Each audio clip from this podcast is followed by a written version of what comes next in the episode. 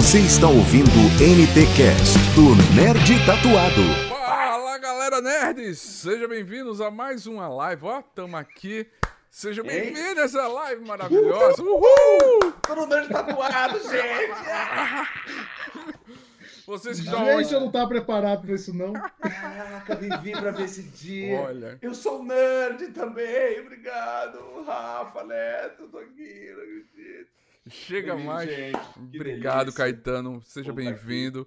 A gente acompanha você sempre nas redes sociais. O Renato também, que bate mais papo com você, o nosso querido. É, Infelizmente, é, ele não pôde vir hoje, né? Mas estamos tá- aqui. Ele tá numa entrevista com a Mabel É, César, né? Ele falou, isso. que máximo, cara. A gente Legal, tá aqui. são bem relacionados, hein? A gente agradece estar aqui. Vamos bater um papo hoje sobre nerdice, sobre produção, sobre cultura, sobre um monte de coisa. Vamos falar sobre um pouco de tudo. Gente, chega aí, manda mensagem quem tá aí. a- o canal Cris Oliveira, Caetano, cadê você? Eu só vim aqui só pra te ver. O Caetano, cadê você? Essa live, você já sabe que essa live fica salva aqui no nosso canal e se não é um Power Hand, mas se transforma num podcast logo logo. Essa live se transforma em podcast. A gente já teve aqui Power Hand, agora estamos com o Caetano. Então, A gente tá muito feliz. legal, eu também tô feliz. Gente, a, a gente quer pedir ajuda pra vocês. Se vocês puderem contribuir, é, o pix da gente é contato arroba nerdtatuado.com.br. Essa contribuição, todo o dinheiro arrecadado a gente vai doar para os quem sofreu com as enchentes que está acontecendo em Alagoas e em Pernambuco. Alagoas, Pernambuco, Nordeste, como aconteceu em Belo Horizonte e aconteceu também no Rio. Muita gente está desabrigada, muita gente precisando de ajuda. Se você puder contribuir, contribuir com qualquer valor, nos ajude, que esse valor vai ser revertido para doação para essas pessoas que estão precisando de ajuda. E nesse momento está chovendo bastante, não está parando de chover e a gente precisa ajudar. A gente pede também que os governos olhem para as regiões de Alagoas, do Nordeste, Pernambuco, para Alagoas, para outros locais que estão sofrendo com essas enchentes. A gente pede a sua ajuda. A gente também fala sobre cultura, também a gente pensa em ajudar o próximo, que é o mais importante. Amor. Gentileza gera gentileza. Vamos isso fazer aí. o bem, vamos nos unir, que é o que a gente sempre prega aqui no nosso, na nossa live, né? É, a primeira pergunta pra gente, a gente quer saber como foi que surgiu o convite para participar da novela Os Reis e como foi as gravações nesse momento que você tava, você postou bastante coisa na, das suas gravações. Como foi tá essa, essa gravação diferente como aconteceu? Cara, foi, foi muito interessante assim esse convite, porque ele veio logo depois de Gênesis, né? E eu assim, tenho uma tradição de novelas bíblicas que eu gosto muito porque eu sou um nerd. Aquilo que não porque eu sou religioso, mas é porque eu gosto de fazer os heróis, essas personagens ancestrais, entende? É o, é o mais próximo que a gente vai chegar de um Game of Thrones. Então, assim, sempre que me convido para fazer, cara, eu boto aquele cabelão, eu cato aquelas espadas, monto naquele cavalo, eu falo, eu tô no Game of Thrones comigo. Entendeu? Pá! Entendeu? E aí, é, em Gênesis, é, logo depois que eu voltei lá de Los Angeles, né, que agora eu sou professor de uma técnica, inclusive estou dando um curso, e já já a gente fala mais sobre isso.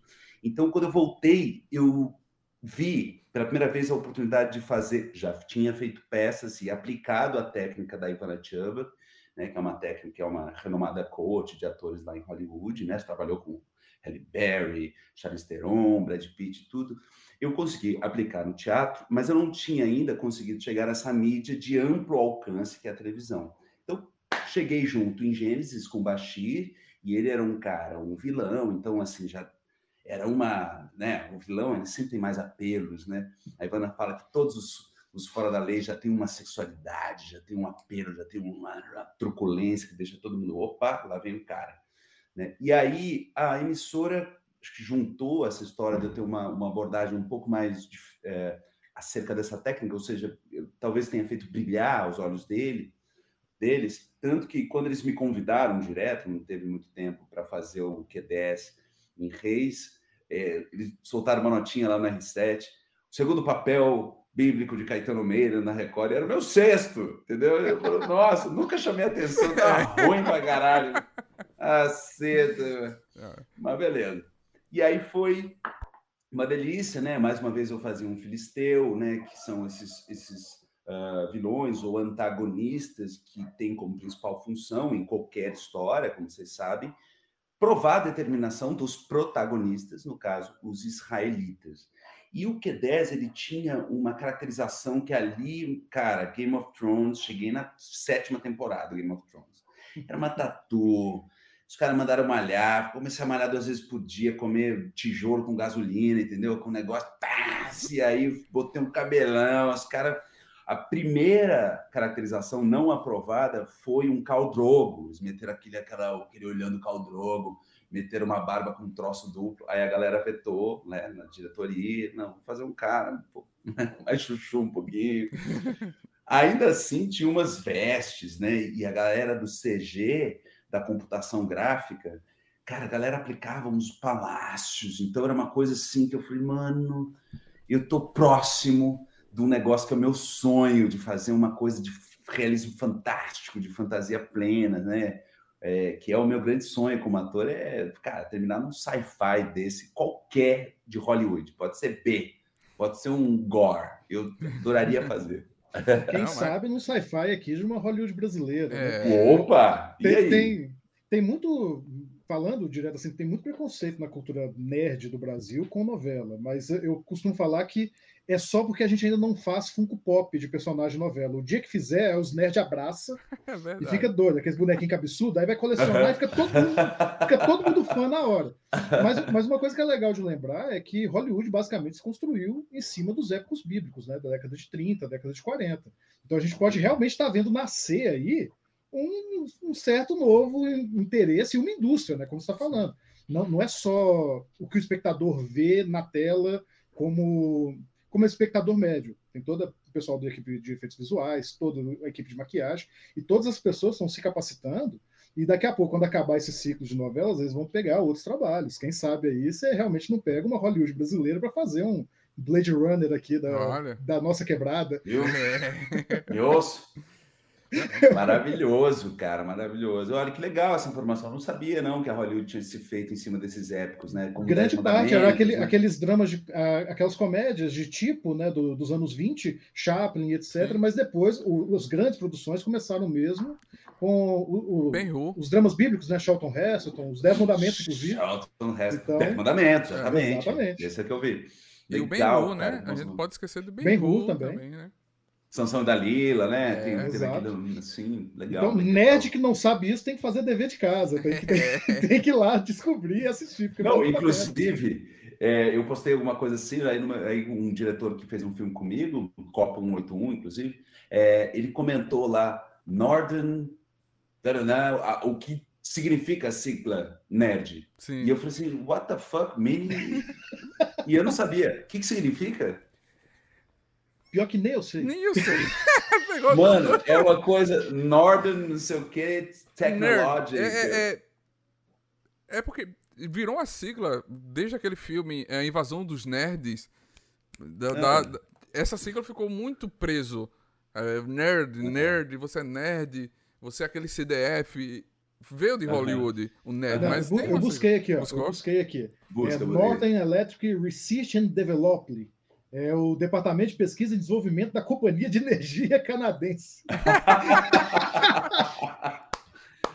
Nem eu sabia. Para mim, a minha experiência com o Senerd, eu, eu era zombado assim na quinta série.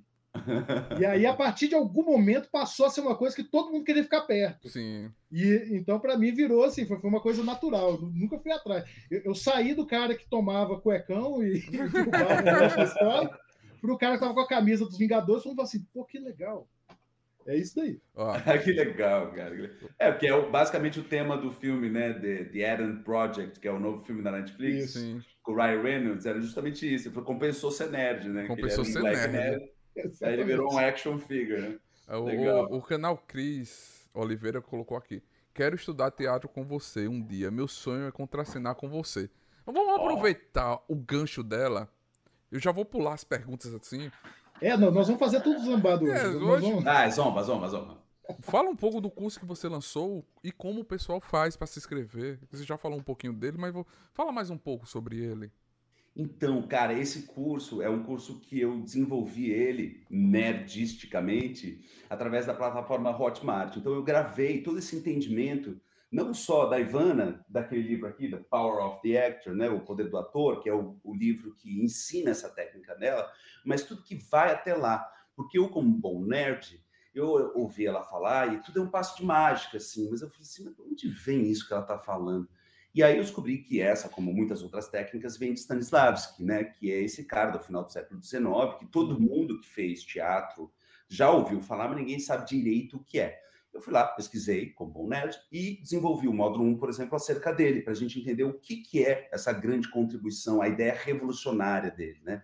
Que é basicamente a vida da experiência humana em cena, né? Colocar a experiência humana em cena em contraposição a uma interpretação representada, eloquente, sobrenatural, que tinha muito naquela época, porque era um estilo linguístico, principalmente no Ocidente. Claro que no Oriente a gente tem toda uma outra história e uma outra estética é, de uma outra cultura, que é muito interessante. Então, tudo são estéticas, tudo vale.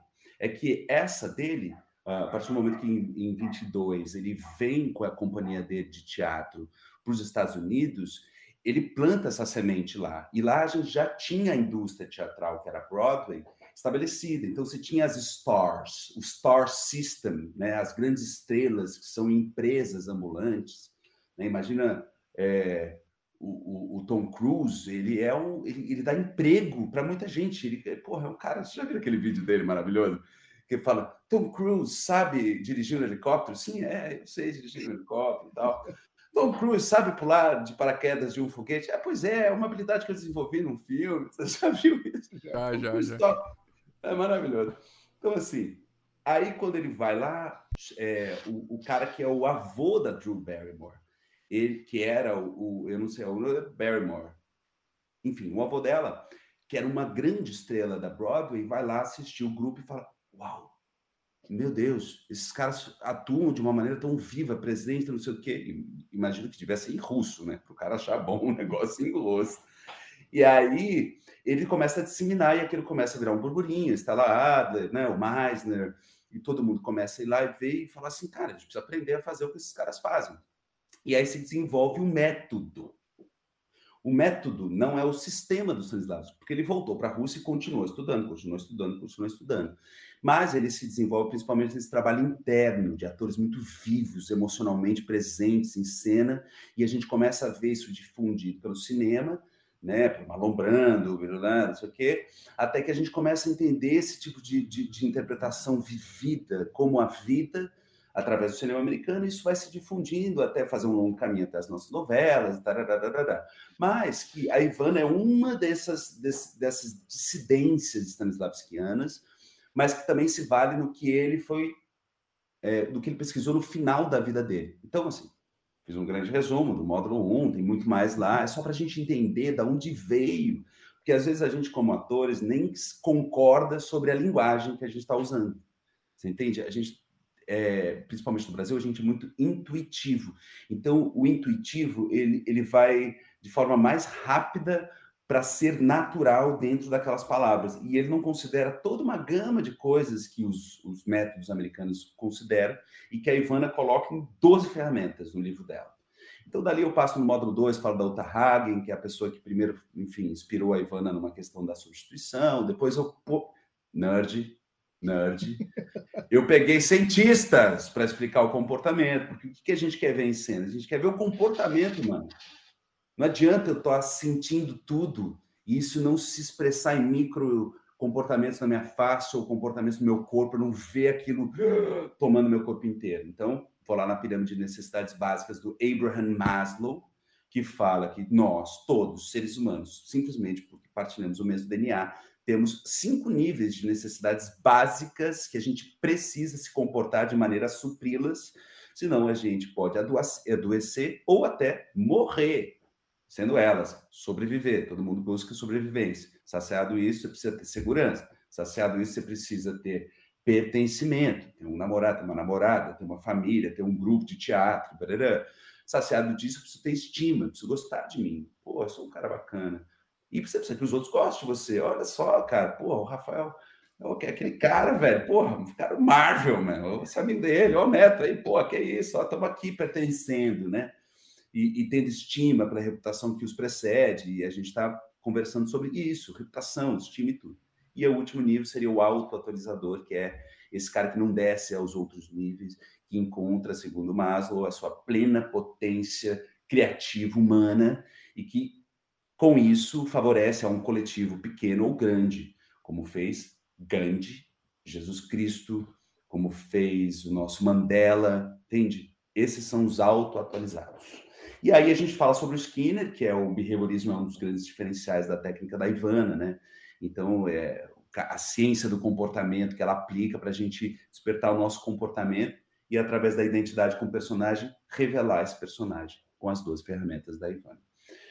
Nossa, vocês gravaram isso? Acho que foi. Gravamos. Tá gravando. Aqui. Olha. E quem tá ouvindo já percebe que é. não é um curso assim daqueles meia boca, não. O negócio então, é. E aí, cara, eu botei tudo isso no Hotmart e aí eu, eu nomeei de A Fonte. Porque eu sempre fico pensando assim, eu falo, cara, a gente vai construindo, né? Aí a gente vai indo na carreira. Aí, de repente, a gente vai tendo uns maneirismos, umas coisas assim. Aí eu sempre voltava e falava assim, qual é a essência disso mesmo? Por que, que a gente está aqui fazendo? Por que eu estou fazendo teatro? Por que eu estou fazendo essa peça? Por que a gente está falando desse texto? Por que, sabe? Esses porquês, quando a gente volta na fonte, cara, aí você fala, ah, entendi. Então, tudo isso que eu estou fazendo aqui, isso não precisa, isso é maneirismo, isso é alguma coisa que, que as pessoas criaram, que se eu voltar na pergunta inicial, eu posso responder de forma original e contundente, mais poderosa, mais a ver com o meu histórico uh, de emoções. Então, eu desenvolver esse curso chamado A Fonte. A gente está no final de uma turma, está muito legal. Tem gente da Hungria, tem gente da Espanha, de Portugal, Brasil, Belo Horizonte e tal. E aí, logo depois, eu passo para um, um. Enfim, vou ter aulas assim com um grupo mais avançado, a gente pode ir mais a fundo na técnica. E daqui a um mês, dois meses, eu lanço um outro através do Hotmart. A gente vamos ah, indo, massa. vamos abrindo. Porque a minha intenção é empoderar as pessoas na sua comunicação né? Já diria o, o, o grande Yuval Noah Harari, né? Sim. Nós somos seres contadores de história. Com certeza. É isso que está no nosso DNA. Se a gente não contar uma história, a gente está só boiando no universo a 300, 500 milhões de quilômetros por hora, se equilibrando em placas tectônicas. Sim. O, o... Muito bom. Muito bom, muito bom. Tem aqui a, a Elga. Oi, professor. Beijo. A Leire. Olá. Leiria. Elga, minha aluna de Portugal. De Portugal. Tá aqui de Portugal, Beijo. dizendo que é sua aluna. Né? O pessoal já adorando o curso, tá no Hotmart. Depois você manda o link pra gente colocar aqui na descrição do vídeo, para quem Mano, quiser comprar o curso, aprender. Legal. Estudar, a gente é uma fonte de aprender, como uma fonte. A gente tem que estar tá sempre se aperfeiçoando, sempre estudando. Eu a acho. gente nunca para de, de, de, aprender, né?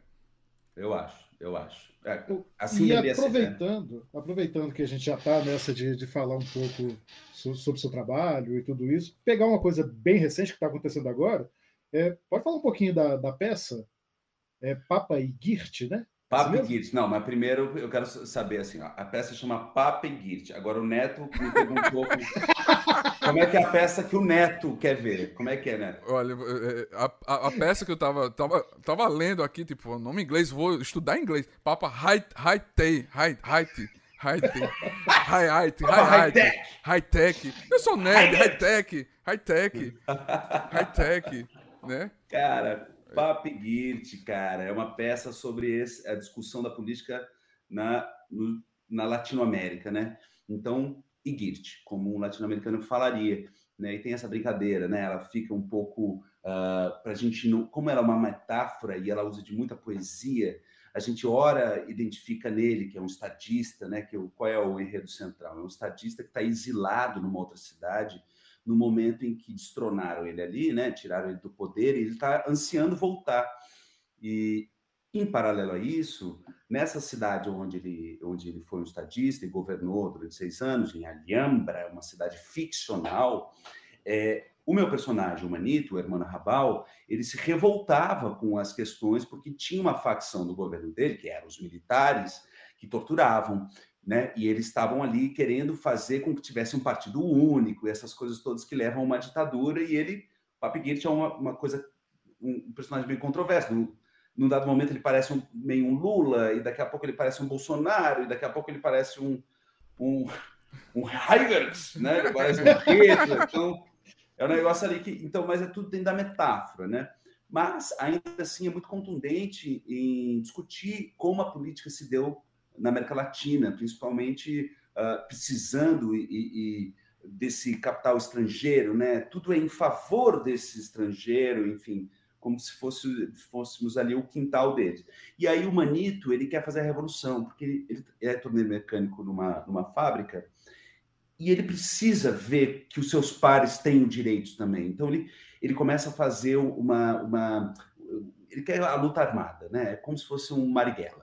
Hum. Então ele é, copta o parceiro, o irmão dele, o Diego Maris, para fazer essa luta armada com ele. Vamos lá, Diego, vamos embora, a gente precisa fazer isso, tá certo, entendeu? Só 40% do que a gente produz fica com a gente, o resto fica na mão desses fofos, desses lisos que ficam sentados aí, falando que a gente precisa, não sei o que, ele fica com esse papo para esse amigo, que ele fala, não, calma, que é aquela eterna discussão da esquerda, né? A gente tem que se organizar, calma, a gente não está preparado ainda, tem jornal aberto, tem oposição no governo, a gente tem que não sei o quê. E Estou sentindo fazer... que a gente já está tendo uma palhinha aqui, hein? É, é isso, entendeu?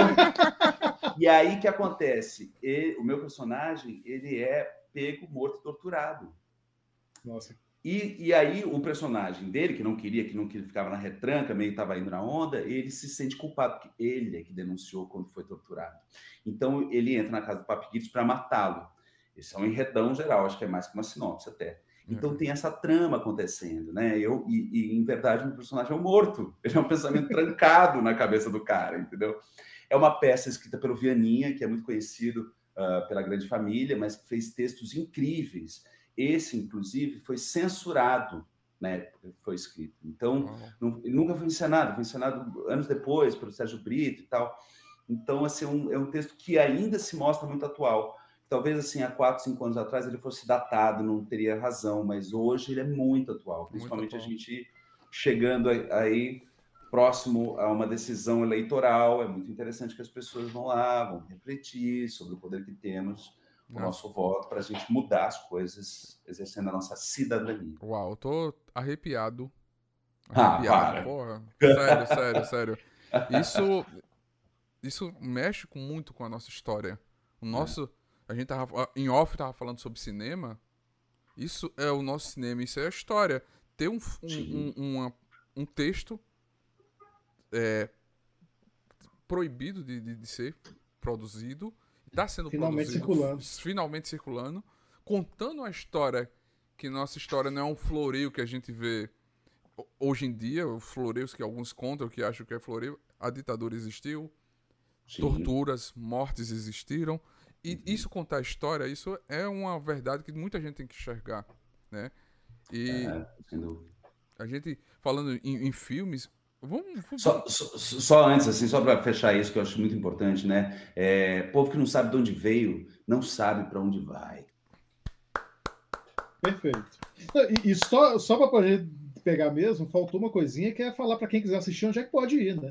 Ah, legal. Então, assim, ainda tem mais sobre isso, porque assim, a gente tem uma das figuras mais icônicas, um dos atores mais incríveis que eu mais admiro fazendo Papo né? Que é o Zé Carlos Machado dentro desse grupo, que é o grupo mais prestigiado, né, mais celebrado aqui de São Paulo, é, que é o Grupo Tapa, fazendo na sede do Grupo Tapa. Então, estamos no bunker, fazendo teatro pá, visceral, a sextas, sábados e domingos, sendo sextas e sábados às 8 horas e domingo às 6 horas. Ingressos pelo Simpla. Uau. E, e você comentou que teve o, tem um, uma pessoa para trabalhar com você que já veio aqui antes. Já, né? já. O, o, Edu Mandou, aproveitar para mandar um abraço. Semergian, tá fazendo peça comigo. Ah. É maravilhoso. Semergian, a gente não esqueceu, não. Vamos fazer aquela a live sobre é, desenhos animados, ó. Dos anos 80. Maravilha. Fazer uma live. Vou, vou, falar para ele sexta-feira, hein? Vamos, vamos, fale, fale. Mas. A gente, vamos, vamos pegar uma nerdice. Cinema nacional. Quais são as suas referências do cinema nacional? O que é que você gosta de ver? Cara, eu gostei muito de um filme que chama Eu Receberia as Piores Notícias dos Seus Tristes Lábios. Isso. Um nome rocambólico, gente. E eu não acreditei, porque eu tava, fui ver. Ai, Camila Pitanga, vamos lá, vamos lá, né? Nossa Senhora, velho! Eu, eu chacoalhei naquele filme. O Zé Carlos Machado tá também, né? Enfim, um filme que eu recomendo amplamente. Outro, outra dessa também que me chocou foi Dois Filhos de Francisco. Sim. É porque eu tenho uma companhia de teatro há 17 anos, que é a companhia de teatro íntimo, e eu fui ver uh, por causa do, do, do, Thiago, do Thiago Mendonça, que é meu irmão, colega de muito tempo, né? E assim, ele estava, acho que é a primeira, acho que é o primeiro filme, filme que ele fez, né?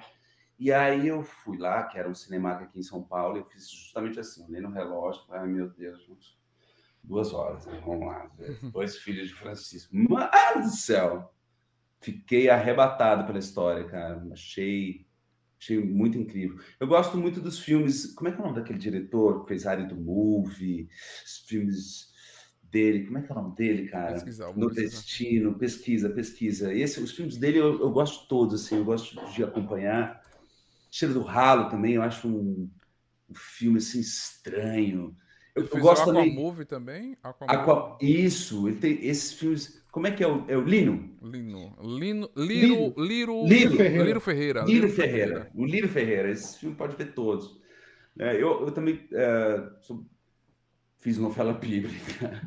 Eu conheci o Semerjano uma novela bíblica, mas eu fiz uma novela bíblica também com, com o Milen Cortaz e aí eu, eu acompanho muito ele, assim, né? Tem o Lobo Atrás da Porta dele, que é um filme bizarro. Muito bom, muito bom. Tem, que, que, tem um pouco um golpe de, de, de, roteiro parecido com Estômago também, sabe? Que também eu acho um filme muito foda.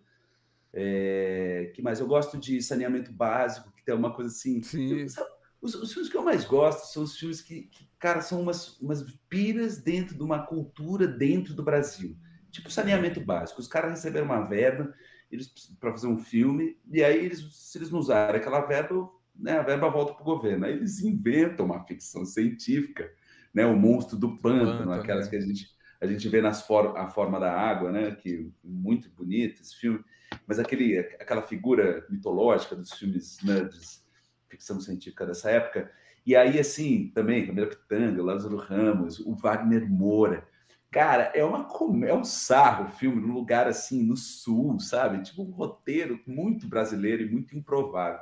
Eu gosto quando os filmes brasileiros atingem essa improbabilidade de um recanto dentro da nossa cultura, sabe? Me agrada muito. É, eu vou pegar essa deixa e falar do filme que você fez em 2017, Copa 181. Opa, Como esse aí... foi é esse, essa atuação? Eu vi trailers, mas você, tá, você atua diretamente com o Silvério Pereira.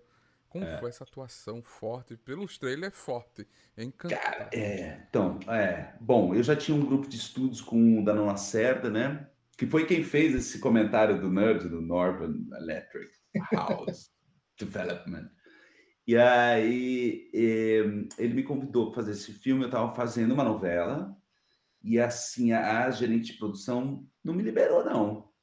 E eu falei, foda-se, vou fazer assim mesmo. Aí eu falei, pô, Danon, me liberaram lá, mas acho que vai dar. Vamos, vamos, vamos na cara da coragem? Não, vamos tomar, vamos, vamos, vamos. O que, que me interessou, assim? Eu acho que nós, como atores, eu estava conversando, inclusive, com o Bruno Franklin, que, que é um dos alunos, que ele viu esse filme ontem, acho que tem alguma plataforma, acho que é Apple+, tal, e, e ele estava comentando comigo, né? Eu acho que tem uma, uma coisa assim, os arquétipos são muito fortes, né? Não é nem arquétipo, é o estereótipo mesmo, né? Que é o chorume do arquétipo, né? Arquétipo é sempre maravilhoso. Agora, o estereótipo. E assim, eu, assim, caucasiano, com essa forminha e tal, não sei o quê, eu era sempre o galanzinho. Né? Aí você pega o Léo, que é o personagem desse filme. Então, ele é um boy de sauna. Já acho um universo que eu falei, opa, boy de sauna, como é que é isso? Onde é que é isso? Né? Aí ele é assim, porque tem uma mulher e um filho, e só faz ativo, porque basicamente boy de sauna é um prostituto, né? Ele só faz ativo, ou seja, ele, eu preciso explicar isso? Posso explicar? não, não. Não, não, não. Ativo não, mas dá para entender. O ativo, o ativo engata, não é engatar. Exato. Então, assim, porque ele só faz ativo, tem mulher e filho, ele não se acha gay. Nossa, que interessante isso. Como é que é isso na psique de um homem? Só que aí ele tem uma relação abusiva, né, sexual, abusiva com a personagem do Silvério, que é uma travesti, é a Kika. Então, num dado momento, ele, ela repudia ele. E é ali que eu achei que podia ter uma coisa que eu coloquei no personagem, né? É, que é quase como ele fosse confrontado. Eu falei assim, como, como ela não me quis, mas eu gosto dela, não, eu não posso gostar dela, mas ela, Era um homem, não, eu sou homem, como é que eu vou gostar? Não, é, dar um bug no cara. Que eu acho que é essa, isso é que eu, que eu, que eu curti. E aí eu acho que, como um efeito colateral, ou até algo que eu já vinha pensando, eu conseguia me mostrar num lugar que não fosse só o, o heróizinho chuchu, entendeu? O galanzinho chuchu, né? Para mostrar outras tessituras. Porque como é que as pessoas vão te comprar nesse lugar se você não se mostrar nele? Né? E assim, até uma produção, uma produção assim, a gente fez muito na guerrilha, não tem grana, vocês vão ver tal.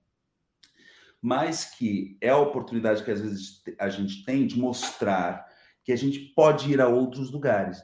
Né? E depois dali veio uh, um pedófilo, que foi um desafio também, Conselho Tutelar, uma série do, da Record. O próprio Q10 é um personagem esquerdo, que é muito interessante também de dar tridimensionalidade para ele.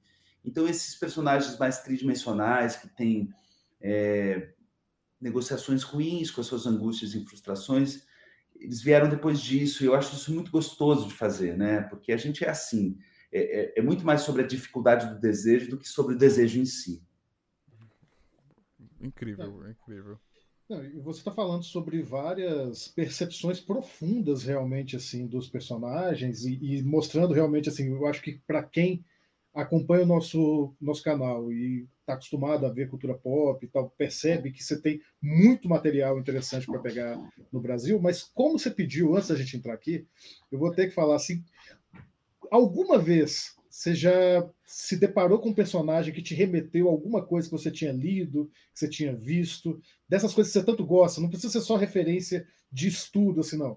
Mas, mas assim, algum personagem que você bateu e falou assim, poxa, agora eu estou me sentindo exatamente como você falou, no Blade Runner aqui do, do negócio. Ah, amigo, esse último que é 10, eu me senti o Caldrogo. Assim, me tiraram o Caldrogo. Eu vou, vou mostrar depois umas fotos para vocês. Ah, eu, eu adoraria, pode mandar que a gente posta. O look não aprovado do Caldrogo. Mas assim, quando tiraram o Caldrogo, o Caldrogo não saiu de mim, não, cara. Eu fiquei ali, porque eu falei, cara, é isso.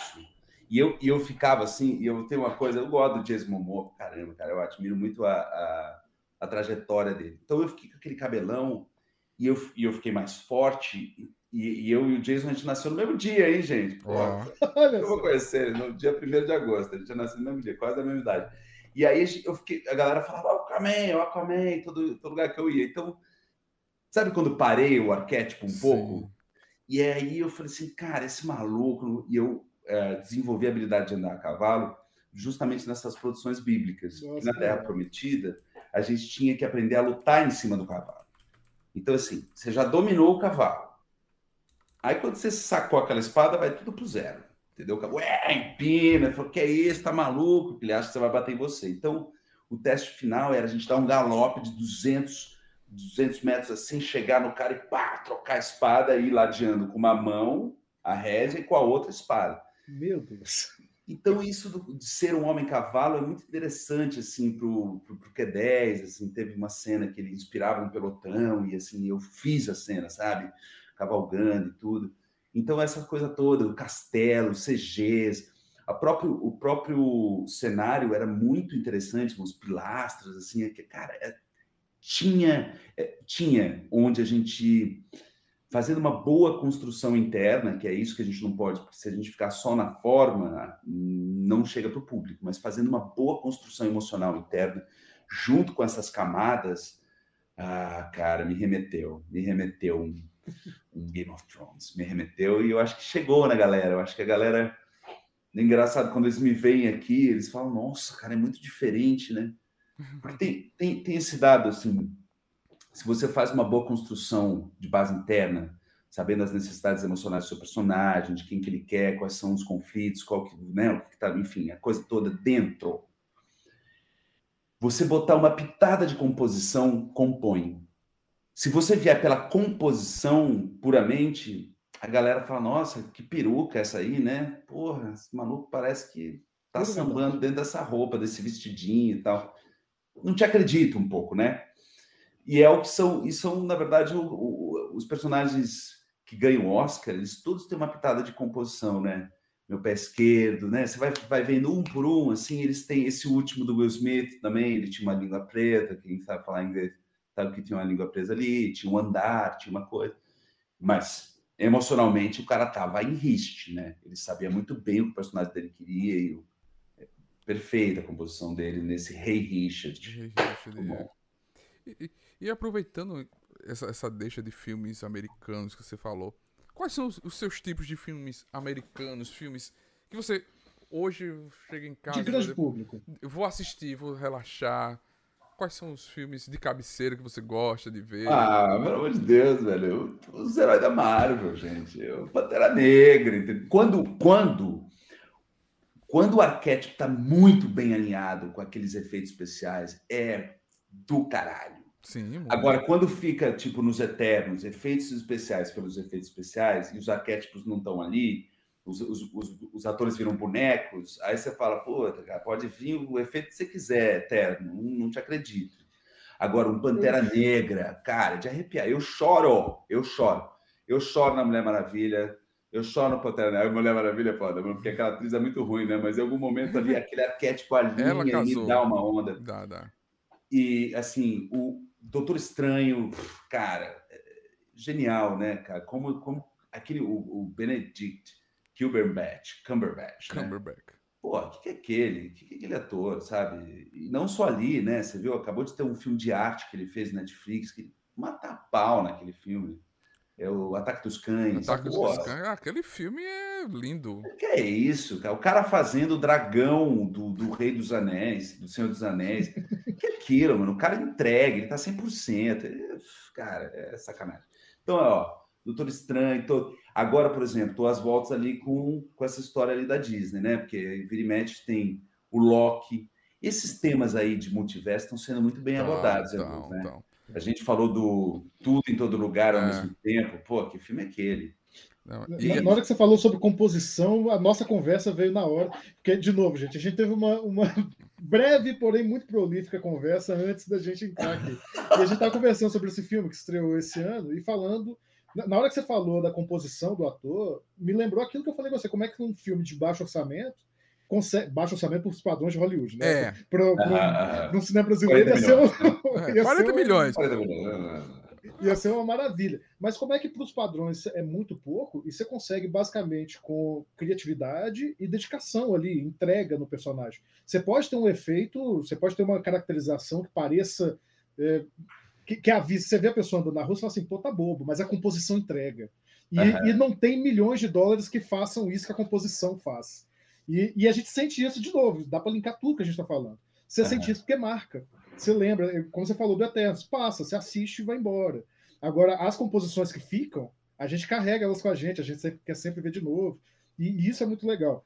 E aí, como você vai ver que eu realmente estou puxando o gancho, Quer saber se alguém já, já te parou aí nas ruas, nas redes sociais, para falar das suas composições também, ignorando aquela manchete safada da Record que você já falou aí, que era a sexta novela, foi a segunda, mas eu quero saber do público, assim. A composição é legal diz, público? A, a, a, composição você diz o quê? Do não, Cara, se, se alguém já te parou, é... tipo assim, ou o Caldrogo da Record aqui, o Caldrogo do Gênesis. eu ganhei muito Aquaman, eu ganhei muito Aquaman.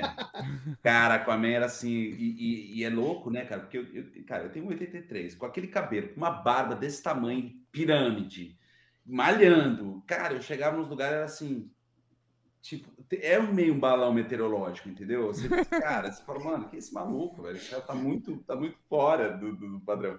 Eu, eu e aí, não sair mais de casa, que pela câmera aqui a gente parece ser tudo da mesma altura. É... Você acabou de falar 1,83, eu já tô até encolhendo aqui. Eu sou baixinho. Cara... E o cara tava malhadão, tava todo. Nada. Forte. Cara, compõe muito, compõe muito. Aí você ganha muito. Aquaman foi o que ganhou. Mas eles já não lembravam do Caldrogo, você vê, né? Nossa cultura é, é recente, é uma memória Sim. recente, né? Agora, o que, você estava falando uma coisa aqui? Ah, então, tem uma coisa que eu não, que eu, que eu não falo para ninguém, assim, eu vou falar para vocês. Porque essas conversas que a gente está tendo Nerd, eu só tenho com meu irmão, Rodrigo, que ele é de TI. Então a gente fica se falando, ele me manda os torrents assim, você já viu esse filme novo, né? A gente fica sempre pensando nisso. E aí, cara, a gente fala, a minha grande paixão para relaxar mesmo é alienígena. Entendeu? Oh, é ver filme de alienígena, é ver footage, é entender o que está acontecendo. Cara, aí sim, aí sim. Então, então já vou te perguntar de cara. Você, você é. viu o trailer do novo Predador? Não.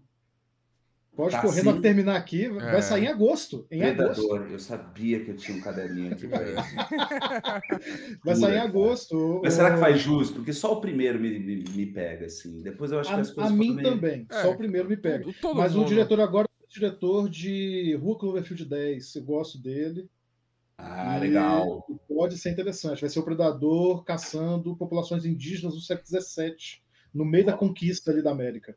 Cara, que máximo. Pô, vou Aí ver, você, vou você ver. tem uma tecnologia contra indígenas. Deve ser bom. A composição É, é fácil. Mas já fica a É. dica aí. De- Depois Pô, eu quero que você ótimo. mande pra gente. Vou, vou- vou- fazer o desafio aqui, hein, cara? Depois assiste o vídeo, mande um, um react pra gente assim que a gente publica nos stories É. também. beleza, beleza, beleza. Desafio aceito, desafio aceito. Mas, mas é, é- é- é bem incrível esses, esses filmes de alienígena. porque O, o Alien, o oitavo passageiro, é o, é o clássico, né? Não, é um clássico, não, total, Maravilhoso. caramba, é muito, muito bom. Mas assim, é engraçado que eu tava falando outro dia num grupo que eu tenho de nerd, né, que chama UFO, inclusive, Ó, e aí eu falei assim com um amigo meu jornalista, o Ayuri, eu- ele falou, eu falei assim, cara, mas ó, os melhores filmes são de alienígena bonzinho, porque a gente tava falando de uma série chamada Invasion, sim. que- ali na Apple, e eu falei, cara, os alienígena mal, acho... Aí ele falou assim, ah, Caetano, como é que sustenta um filme de alienígena bonzinho? Não sustenta. Aí eu dei três exemplos para ele, dos melhores filmes para mim ET, de ET bonzinho. Olha, ah, o ET bonzinho, assim, né? Colaboração, né? Sim. Claro que tem o medão, o mistério, mas no final eles colaboram. Que é chamado, Sim. tem aquela linguista e tal, tem aquela história, um filme, cara, meio parado até tal, pô, puta filme bacana. Contato, que é um filme que eu adoro, com Matthew McConaughey, com. Judy Foster. E, e o Abismo. Sim, sim. Incrível. Caramba, são três É, filmes. mas- que eu, cara, eu adoro. falei o ET, esqueceu do ET. Não, o ET, pô, que isso, o ET, é é, não, mas o ET, tipo, Conseguiu fazer a gente se apaixonar por aquela, coisa medonha. É Steven Cara- Spielberg. Qualquer coisa que ele fizer, a gente se apaixona. É impressionante, né? Cara, vocês já viram o teste de elenco do Elliot, do, do menino? Já, Já, já. sim. Cara, é maravilhoso. A fé cênica daquele menino. Pô, tá bom, garoto, para de chorar. Foi no céu, tá? Mas- Mas é legal isso aí que você colocou, que, que a gente falou do Predador e do. do, do o Faustinho falou do, né, do, do Alien. Que, se você parar pra pensar, também não é uma história de ETs malvadões que vem conquistar o mundo. O Predador, ele basicamente é o que a gente, até pouco tempo, aceitava como normal: caçar bicho na, Sim. na rua, matar passarinho e, e coisa. Ele é basicamente é, é, é- é tão humano quanto a gente. E, e o Alien, pelo contrário, é uma força da natureza, é um bicho mesmo, né? Não, não tem dessa sim. coisa de eles vêm para nos governar, eles vêm para nos controlar, não, é, é meio que a gente se confrontando com a gente mesmo, né? É, mas se você vê no, no Prometeu, né? Eles dão um spoiler do que é o Alien, na verdade, Sim. é pra Sim, né? Não, mas aí já né? começou a Ele- perder. Aí- aí- eu tô falando lá do primeiro, que o primeiro que é bom, esse aí. É. Vezes- eu sou super fã, mas a gente, a gente fica. É ruim no final do filme, né? Pô, Greta. Ah, tudo bem. Agora, tem um filme de ET mal que eu gosto, que é esse eu gosto, cara. Todo mundo que eu conheço, eu falo assim, pô, vamos ver esse filme. Parece qua- quase como sela a minha amizade, o meu afeto pelas pessoas, que é Contatos do Quarto Grau. É um docodrama com a Mila Jojovic. Mano, você que termina aqui, você fala, será? Né? É muito bom aqui. Só cara. fica procurando. E Esses são aqueles filmes que você para e você fala assim: não, esse filme não vai prestar, não vai. Quando você dá o play, você, você trava. Ele, é muito, ele, ele te prende com força e o final. Eu vou falar assim: eu, eu não assisto esse filme tranquilo aqui sozinho, cara. Não, Eu- filho. não. Meu, meu irmão falou assim, Caetano, chegou um filme aí, tem anos isso, né? Falou, deixa eu ver que horas são, duas, duas da tarde, dá para você ver ainda, Caetano, duas da tarde, ó, mas logo, tá? Aí ele botou o filme para mim, aí ele botou o filme, levantou, saiu. saiu, eu falei, que isso, Rodrigo? Não, é que, bom, é... Eu já assisti, já assisti. já- nossa, cara, olha, eu te falar, esse é o medão. Não, mas, mas você tava falando sobre a gente no começo, falando sobre filmes de terror e tal. A gente assistiu a- esses dias a- o filme A Medium. Ah, É um filme, vou- vou doc- anotar. é um fake documentário com phone footage, com câmera na mão. olha, mesmo esquema do... do Bem, quarto bem na grau. pegada do Contágio Quarto Grau. Ah, e e eu vou, eu vou atropelar o Neto só para poder falar que a crítica já tá fresquinha, deve estar saindo aí de hoje para amanhã, no mais tardar amanhã já tá aqui no canal também, viu, gente? Então, vocês E onde que eu posso ver isso já saiu então, né? Ele, tá, no momento tá no ele cinema. Tava no momento tá cinema. Ah, no cinema, no cinema. Tá. É, é- é gostoso de se ver. É um- Cara, que legal. Ele, ele tem um falso documentário dentro da história, contando sobre mediunidade, sobre possessão, essas coisas, e vai lhe prendendo, e você quando vai ver. Você tá no filme, mistura hack, mistura Bruxa de Blair, mistura o exorcismo, Que mistura. legal, nossa. Você fica, Isso, eu não acredito que isso tá fazendo, o que tá acontecendo agora. E poucos personagens, são cinco personagens em cena, seis no máximo, e você se prende. Ah, que ótimo, que ótimo. Nossa, eu tava, a gente já tava aqui, eu e a Priscila, minha mulher, a gente fica assim, ai, que filme de terror a gente vai ver? Que a gente ad- adora ver um filme de terror junto. E agora vi que vai sair o novo daquele diretor, que é o mesmo do Corra e do Us. Sim, Vai sair o Não Olhe Não Cima, olhe pra cima, é. que é de ET também, né? Sim. Olha, Vai, como? vai ser, vai ser incrível. Né? É muito, Legal. muito incrível. É, Pé gasgando. travou, travou. Porque o papo tá bom, a gente tem que falar da- também da, da sua carreira, né? A gente tem que falar sobre É, fala da minha carreira. então, São mais de 20 anos, de- mais de 20 anos, né, de, de, de- de carreira, né? É. Como é que você se vê? Uma pergunta, muita gente brinca comigo. Eu já fui até pra rádio fazer a voz da Marília Gabriela aqui na cidade. Por Muito- quê? O porquê? O quê? Veja bem, olha, estamos de frente com o Marília Gabriela aqui. O Caetano por Caetano. Caetano por Caetano.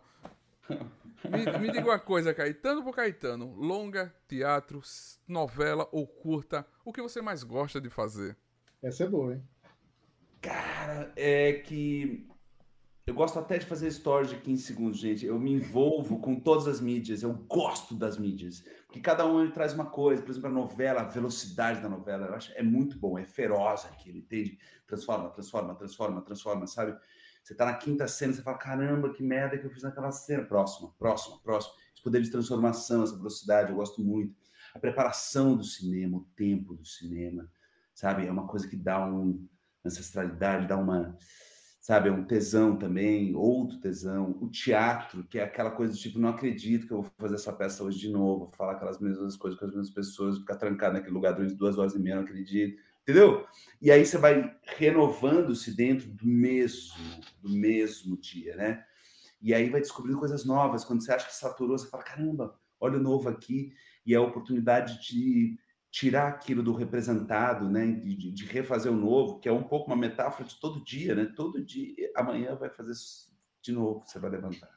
Que- De novo, você vai De novo, é. de novo, não sei o quê. Como é que, né? O teatro me ensina isso, né? Como é que a gente renova dentro de uma história? E aí vira um, um- um caso de amor aquele elenco, né? Isso em todas as produções eu acho interessante. Eu já transformei a sua pergunta em outra coisa, né? Mas tudo Não, bem. mas tá Tá perfeito, pode perfeito. continuar. Né? É o caso de amor, assim, no teatro, uma coisa mais escrachada, né, libidinal, inteligente. A gente fala sobre as, as, as inteligências do- da peça, de outras peças, de história, de cultura. Já a televisão resvala para fofoca em dois minutos. Aí, sabe, é uma coisa muito, um pouco mais fast food, mais eufórica. Uhul! Estamos fazendo televisão, vamos beber. ah, Entendeu? Uma coisa assim. Então, assim, eu acho que cada um tem um negócio. E essa oportunidade também dessa mídia, né? Dessas mídias de. Eu estou encarando, assim, o Instagram, essa coisa de você fazer um editorial, você pensar em vídeos. Aí já me evocou um editor que eu gosto de ser. Eu edito um vídeo aqui, tá, tá, tá, tá, como é que é isso? Que legal, posso pôr o som que eu quiser, papapá, né? Eu posso criar o que eu quiser. E nos últimos personagens, nos dois últimos na televisão, principalmente, porque eu acho que aquilo tudo é muito subutilizado. Pô, muito, imagina, cada cenário daquele podia fazer uma peça durante anos, muito mais foda do que o cenário de peça. E aqueles figurinos, aquelas coisas. Então, assim, eu tenho feito uns spin-offs, assim, né? Então, eu pego o personagem, tô caracterizado de personagem, aí eu- outro dia eu fiz assim, era, tinha um, um negócio de vitamina de Q10, né? Que eu peguei Covid no começo do ano, aí eu comecei a tomar Q10, né? Porque Hum. o que acontece, né? Mata ali os mitocôndrias da Sim, célula, sim. que é o pulmão da célula, e essa vitamina, essa coenzima, ela refaz esse negócio. Então, mas chama Q10. E meu personagem chama Q10. Dez. Então, Q10! Aí eu fiz um vídeo assim, tipo, ah, Q10, ele inspira você, te dá vitalidade, te dá vigor, tipo, vendendo o personagem como se fosse. Aí ele ligou a Record e falou assim: então, Caetano, você fez um vídeo lá, não sei o que, você tirado do Instagram. Eu tive dois vídeos tirados, esse e aquele do, da Beyoncé. Eu falei, mano, eu tô com um exército aqui. Aí tá. Todo mundo vai descendo. Porra. O exército inteiro, com o cavalo atrás e tal. Até o cavalo desceu, mentira. Então, assim, entendeu? Aí, assim, oi, Caetano, tem um vídeo que vocês estão descendo, não ficou legal, tal, a direção pediu pra tirar, tal. Tá, eu tiro, mas já foi, entendeu? Mas já foi, né? Eu fico experimentando. Eu passo em frente a um chroma, mano. Eu não passo em frente a um chroma, eu não resisto. E caiu na internet, não tem como tirar mais, não. Caiu na Ah, internet, que já foi. Não, os do chroma estão lá. Eu passo em frente a uma coisa, faz o que você quiser. Lua, Game of Thrones, qualquer coisa, entendeu? Chroma. É. Maravilhoso. Chrome é, é- é o futuro, logo. Tem uma- você postou uma foto no, no seu Instagram, ou foi no, É. no Face, que tem os reis, acho que o personagem dos reis, e um fundo gigantesco verde. Também foi Sim. gravado? Eu achei que algumas coisas era cenário, mas também teve fundo, muito fundo verde. Cara, 70% de- das produções agora estão. Tem uma- uns- um bando de nerd em São Paulo. Só... Quando é um cenário que vai passar uma vez só, por exemplo, não vale a pena construir aquele cenário para aquela cena. Né? Por exemplo, tem o caso do. A gente pega a Arca dos Hebreus e eles chegam num lugar onde é estão todos os tesouros dos filisteus, né? das- dos espólios de guerra. Ali era só uma lambeta de ladrilho, de tijolo e tal, não sei o quê, e o resto tudo verde. E eles aplicaram tudo. Então, cara, o que teve de, de pós nessa em Reis, eles estão fazendo bem, viu, cara? Nossa, o nosso a- o nosso palácio, ele era todo vazado croma, a- é verde o croma lá, né? Então sempre tinha um mar, tinha uma luz, uma Sim. coisa, né? Maravilhoso, Não, cara. é- e, e- o mais incrível é a produção de novela é totalmente diferente de cinema, que é aquela Hum. coisa, você grava 10, 20 capítulos no, no dia, né? É. Edita também, deve ser edição também rápida. Não, assim, não, a gente não chega a gravar 10, 20 capítulos, a gente grava 10, 20 cenas, cenas, talvez, é, né? é, 10, 20 cenas. E, e é. aí, assim, não, imagina, a gente levou cinco meses para gravar 19 capítulos. Cinco meses. Fazer. Que não foi legal, né? Enfim, que assim, no- em termos de produção de, de novela, tá certo que a gente estava falando de uma série, mas ainda assim a gente precisa correr com isso. Né? Já a temporada 2 já teve um ritmo mais acelerado. Caiu um pouco a qualidade, tem negociações que você tem que fazer, né? Mas, de qualquer forma, esse ritmo de novela é algo que é um obstáculo, que, como todo obstáculo, a gente pode usar para superar e crescer e ficar mais ágil, e, enfim, ter, é, conquistar qualidades, né? É uma pergunta da Karen Ar Araki, nossa, a Karen, nossa colaboradora. Ela, você já pensou em ser dublador? Pô, vou fazer uma locução amanhã. Vou fazer uma locução amanhã, me chamaram, cara. Olha o fone É. do cara. Olha Pô, chique, você viu? não? Não, isso daqui, eu tenho uma. Eu tenho um microfone, que na verdade meu pai, que é músico, cantor, autor, ele comprou um microfone, e isso daqui, esse fone aqui que tem, né? Você vê que dá até para dar duas voltas aqui. veio no kit, no microfone profissional e tal. Ah, eu já fiz audiobook, eu gosto de jogar em todas, gente. Eu já fiz mestre cerimônias, cara, eu comercial, e- assim, voltando à pergunta, né? Eu acho que tudo, imagina, comercial, que a gente tem que falar assim, a Net Claro traz não sei o quê, não sei o quê, a fibra ótica de 15, não sei o quê, blá, blá, blá, blá, né? Aqueles bandos de informação. Aí o cara fica com cronômetro. Ah, legal, Caetano, você fez em 20, você pode fazer em 15 segundos agora? Vamos lá? cara, isso é um treino, entendeu? Como assim? É, Então tudo é aprendizado. é, tu- tu- tu- Então É, tá a valendo, hein, é, gente? A Karen, a, Karen, a Karen também indicou. Você tem que ver Homem do Norte. Já assistiu o filme? Ah, assisti, assisti.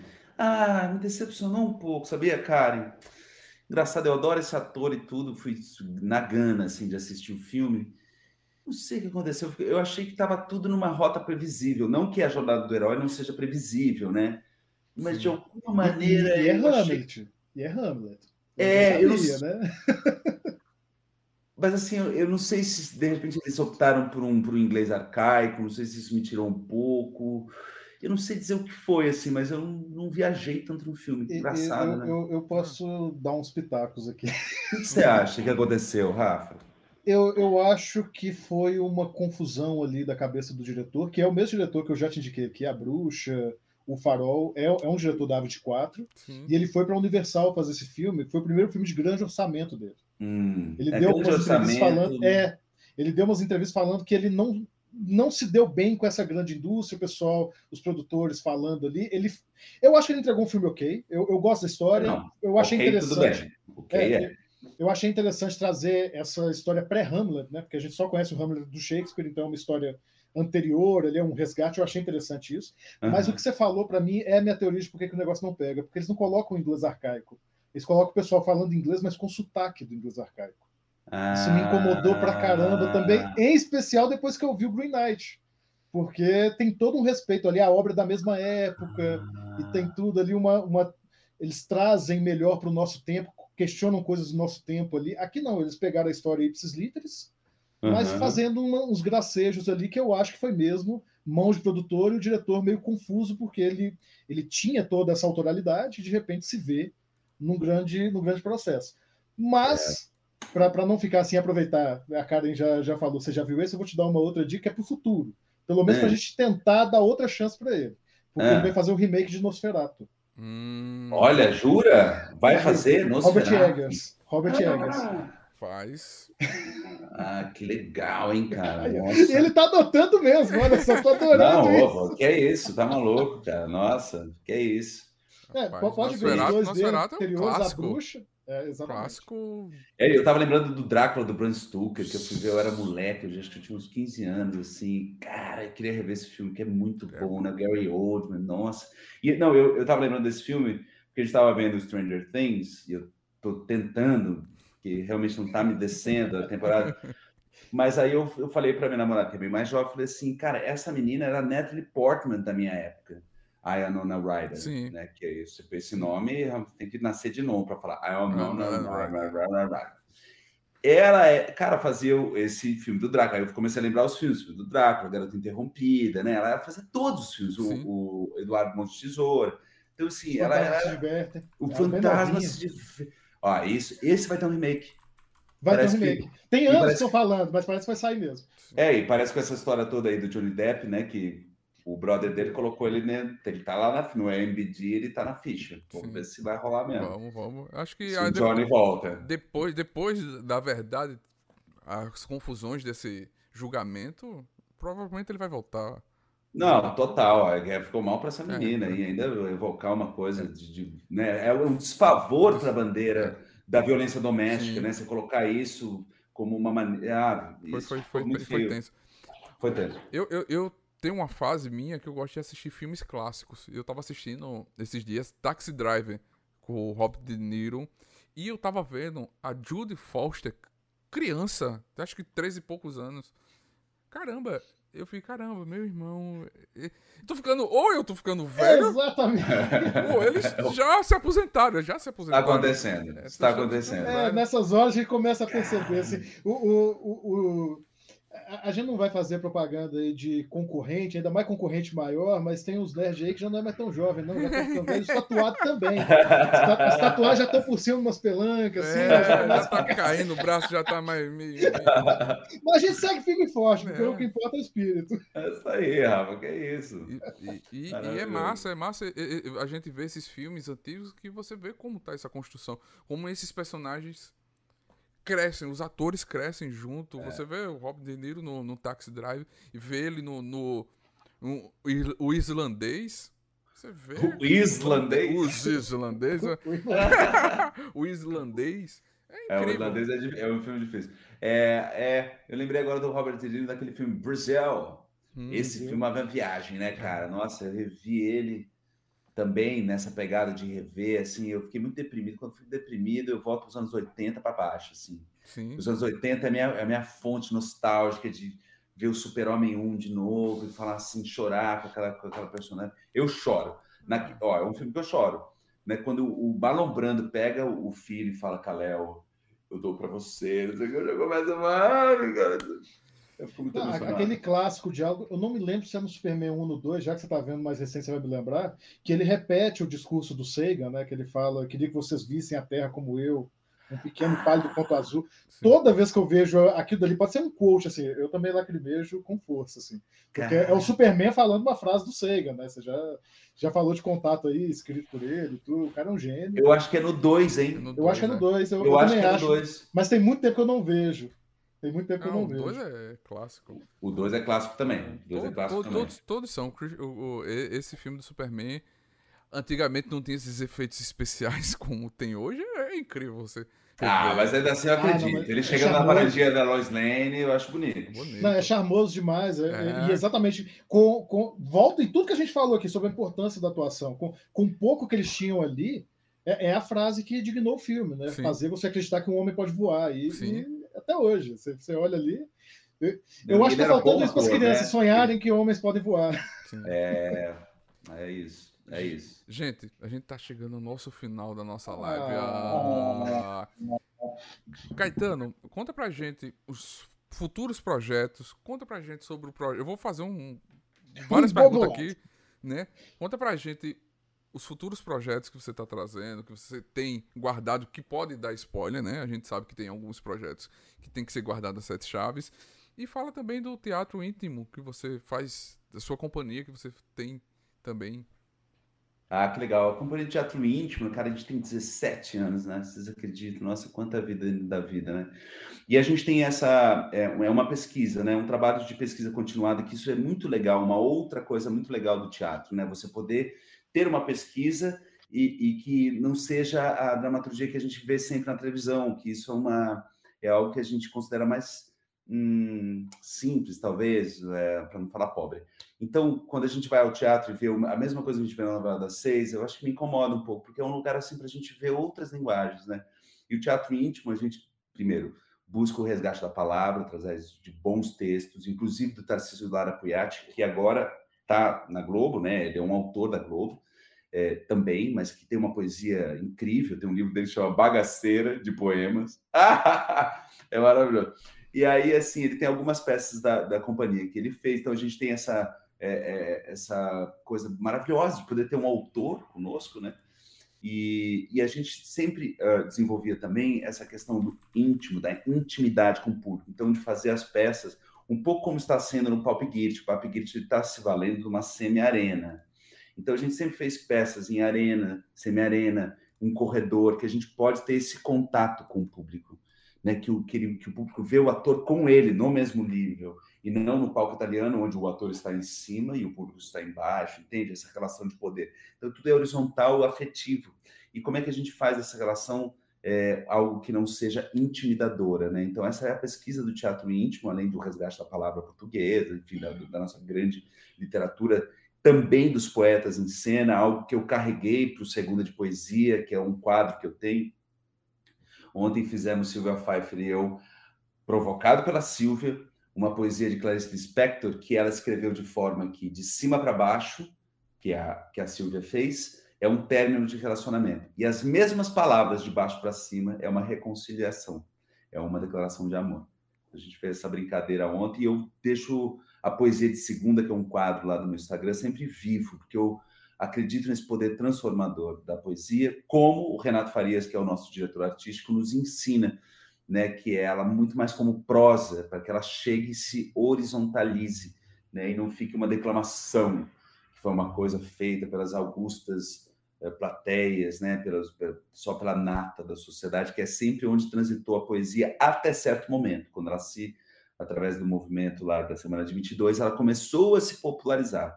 Né, e hoje a poesia está em outro lugar. E o Renato segue pesquisando isso. Está, inclusive, em cartaz com Negra Palavra, né, poesias do Solano Trindade, um elenco todo negro, né, maravilhoso espetáculo. Vai estar aqui em São Paulo, acho que no Sesc, eu preciso verificar depois e mando.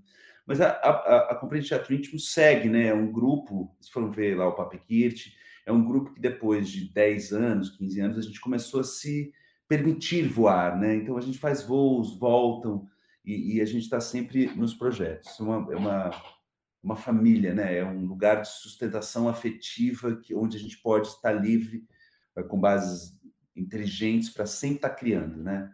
Eu acho que o Renato tem essa grande máxima que o Eduardo Tolentino no Tapa também tem, que é criar um ambiente afetivo e inteligente onde a criação pode se dar. Né?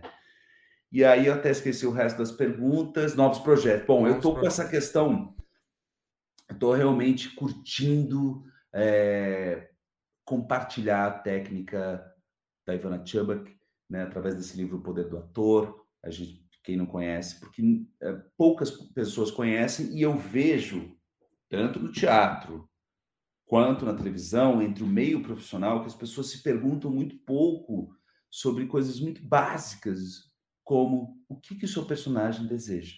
Né, a gente fala muito de uma ferramenta que chama circunstâncias anteriores ou circunstâncias dadas, que é assim, as circunstâncias daquilo, que história, qual é a época, né, o, uh, o que, que, falam dele, que, que, enfim, é, todas as circunstâncias que circundam ele que dão dicas de como ele opera no mundo. Mas ninguém fala assim o que, que ele deseja, por exemplo, que é a primeira ferramenta. Né? A gente está sempre falando desses lugares. Então, tem coisas muito simples assim que eu gostaria que todos acordassem para isso, né? Não só no meio artístico, mas todo mundo que se comunica, né? Se a gente for norteado por necessidades emocionais, a gente vai saber o que é do outro e como é isso na sua vida, enfim, todo o estudo. Eu acho que a gente vai ter uma comunicação mais potente, a gente vai poder ser um melhor sapien, né? Como Yuval Noah Harari gostaria, né? Se a gente contar a nossa história no mundo, né? Quem sabe a gente está cumprindo a função que o nosso DNA designa da gente, né? É, o, o, Harari tem uma coisa muito legal, quando ele foi numa, num, num backstage, num filme, ele falou, assim, e aí ele viu aquela coisa, ah, não, o ator aqui, não sei o que, não, pera, desce a grua, não, peraí, quebrou aqui, pega outra lâmpada, não sei o que, aquela, aquele fuzuê, não deu para fazer a cena, foda, corta, corta, corta, faz amanhã, reestrutura, não sei o que. Aí ele falou assim, gente, eu, fico, eu fiquei estarrecido. Como é isso para quando eu sento no cinema e entra a trilha, sobe os nomes, o sol levanta, começa a cena. Sabe? Como que aquilo fica isso? E que ele acha que é a mesma coisa, né? O nosso caos da mente, ele só se organiza quando a gente estrutura a comunicação, quando a gente precisa contar para uma outra pessoa. E aí isso tudo envolve a nossa segurança no mundo, nosso estar no mundo e nosso pertencer a esse mundo. Então esse é o, acho que para mim é o projeto que eu mais quero levar adiante agora. Tem negociações, televisão, essas coisas que eu não posso falar. Tá, tá, Agora, Papa Gates, temos uma, uma, uma vida longa ainda com o Papa, né? A gente ainda tem, é, vai até 17 de junho, depois a gente vai fazer o Memorial da América Latina, essa peça que faz refletir sobre a política da América Latina. Sim. Então temos ainda fortes emoções, tem alguns projetos em teatro também. Enfim, a vida vai surfando. Sim, tá? sim. E a gente sempre pede para os nossos convidados indicar um filme, um livro e uma série que esteja assistindo. A gente poderia nos indicar? Então, eu tô, eu tô lendo o, o Herói e o Fora da Lei. É, não sei se eu indicaria, assim, porque eu, eu, gosto muito dessa questão dos arquétipos, né? E é um livro assim que ele meio que foca em como essa a marca pessoal e as marcas se valem dos arquétipos e como e que arquétipos são esses, enfim. Eu acho essa leitura muito interessante. Mas antes desse, eu indicaria, porque eu, realmente eu acho que eu, eu gosto muito, eu gosto muito de arquétipo. Eu indicaria o Christian Vogler, esse aqui, ó, que tem a jornada do escritor, estrutura mítica para escritores. Tá aqui do lado também. Tá aí? Não, Aqui eu tenho ele também, fica aqui na cabeceira. Cara, assim, porque assim, a gente fala da jornada do herói, porque realmente esse livro do Campbell é maravilhoso, que é o Herói de Mil Faces. Esse para mim é esse é o meu de cabeceira, mas ele é muito denso. E as pessoas falarem que conhece Campbell ou a Jornada do Herói por causa da Jornada do Herói é mentira, porque quem difundiu isso foi esse cara, o Christian Vogler. Ele que esquematizou tudo isso, né? Que o, é, essa combinação do Joseph Campbell, que é o, o cara, o cara que eu acho mais fabuloso do mundo, né, na busca do monomito, né, de falar que nós, em todas as épocas, e, em todos os lugares que não se comunicavam, do Alasca ao, enfim, ao Iapoque, estamos contando a mesma história dessa trajetória da alma humana nesses 12 arquétipos, ou 22 dos arcanos, enfim, mas os dois arquétipos aqui, enfim, nessa, nessa jornada mítica, né? do herói que está ali, pacato na sua cidade, de repente ele recebe o chamado, de repente ele nega esse chamado, só que alguém impele ele na aventura. Aí ele tem a fase de provações, né, onde ele ganha instrumentos mágicos para poder chegar no momento em que ou ele morre, ou ele vence e ele ressurge senhor dos dois mundos, do mundo comum e do mundo mágico, né, e pode voltar ou não para contar a história. Então esse é o esqueminha, mas tem vários entre meios. Isso é fruto dessa pesquisa do Joseph Campbell, apoiado também no Jung. Então, quem realmente traz isso para a gente é esse cara aqui, né? Que ele depois vai fazer os roteiros que a gente vai começar a ver a estrutura da jornada do herói nos filmes hollywoodianos, principalmente a, partir dos anos 80, tem todos os filmes, desde o Tiro da Pesada, tudo tem isso. E é muito interessante, porque ele conta muito, é interessante a gente ver, nossa, em que arquétipo eu estou na vida? Será que eu preciso agora do explorador? E às vezes eu, eu até viajo em ver um filme que, que, que vai uh, acionar a psique do arquétipo que eu preciso daquele momento. Será que eu estou mago agora? Deixa eu ver aqui um, né? Entende? Aí eu vou ver o Doutor Estranho. Ou será que eu estou o explorador? Não, vou ver o Indiana Jones.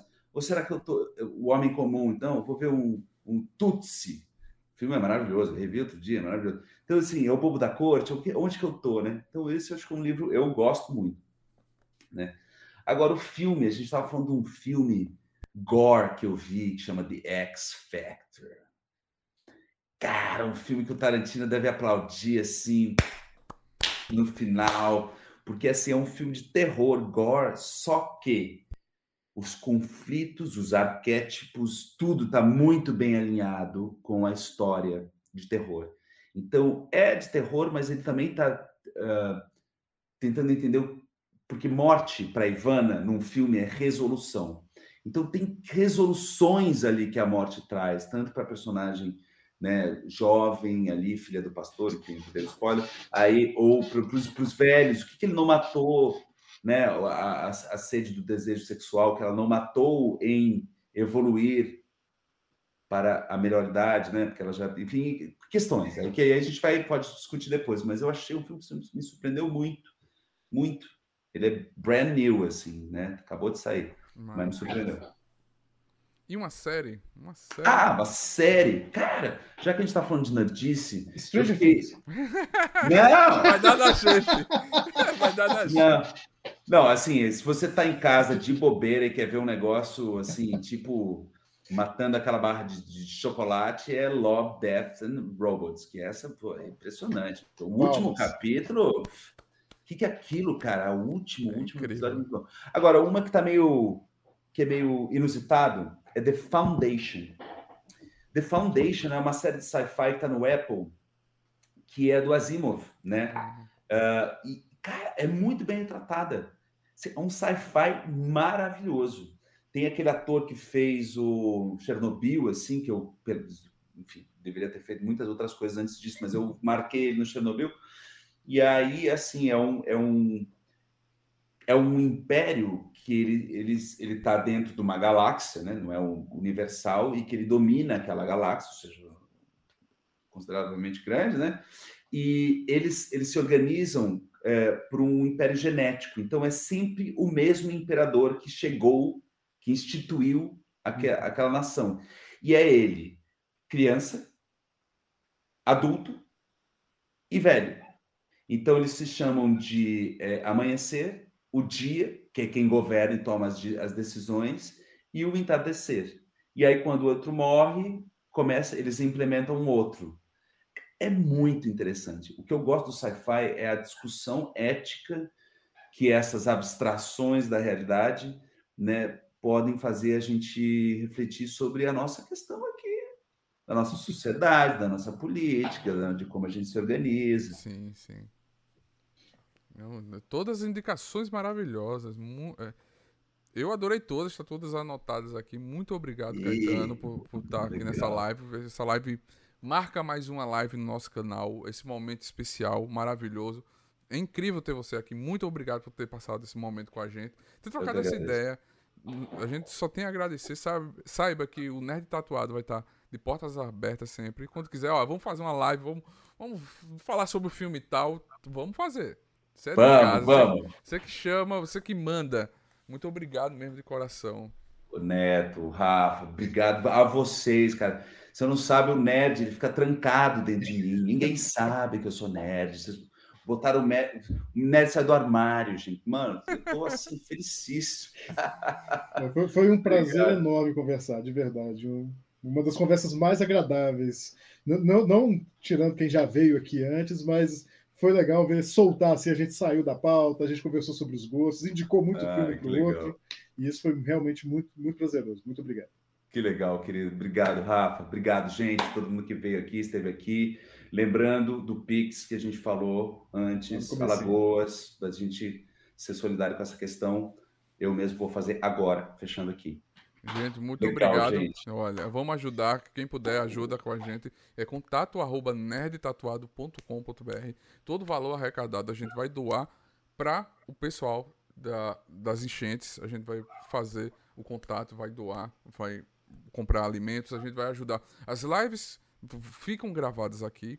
Vai se transformar no podcast e também a gente faz live lá no, no canal da Twitch jogando. Lá também todo dia tem live a gente jogando, batendo papo nerd também. É só ir para lá que a gente vai jogar e, e, fazer também, mas tentar ajudar as pessoas que precisam. O nosso canal Nerd Tatuado quer ajudar. A gente tá aqui para trazer bons momentos para vocês. A gente pensou nessas lives. Começamos essa live na pandemia. A gente trouxe cultura. A gente só agradece aos artistas, aos atores, os músicos. Se não fosse vocês, a nossa pandemia seria nada. A gente ia passar louco, a gente ia sofrer muito. A gente só agradece a cultura, o cinema nacional, as novelas, o Brasil. Amem a sua cultura, valorizem seus artistas. Eles são a nossa maior contribuição. É o que nos ajuda a manter sã a consciência. Muito obrigado, Caetano, por estar fazendo esse lindo trabalho, por estar sempre nas atuações.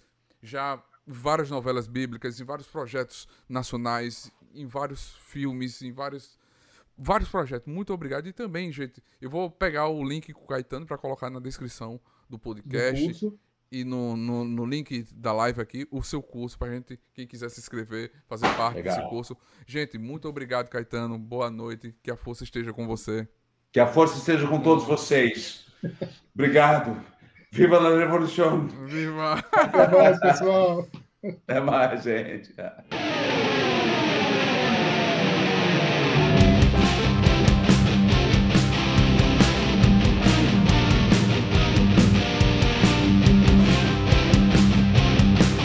Você acabou de ouvir NTcast, o Nerd Tatuado.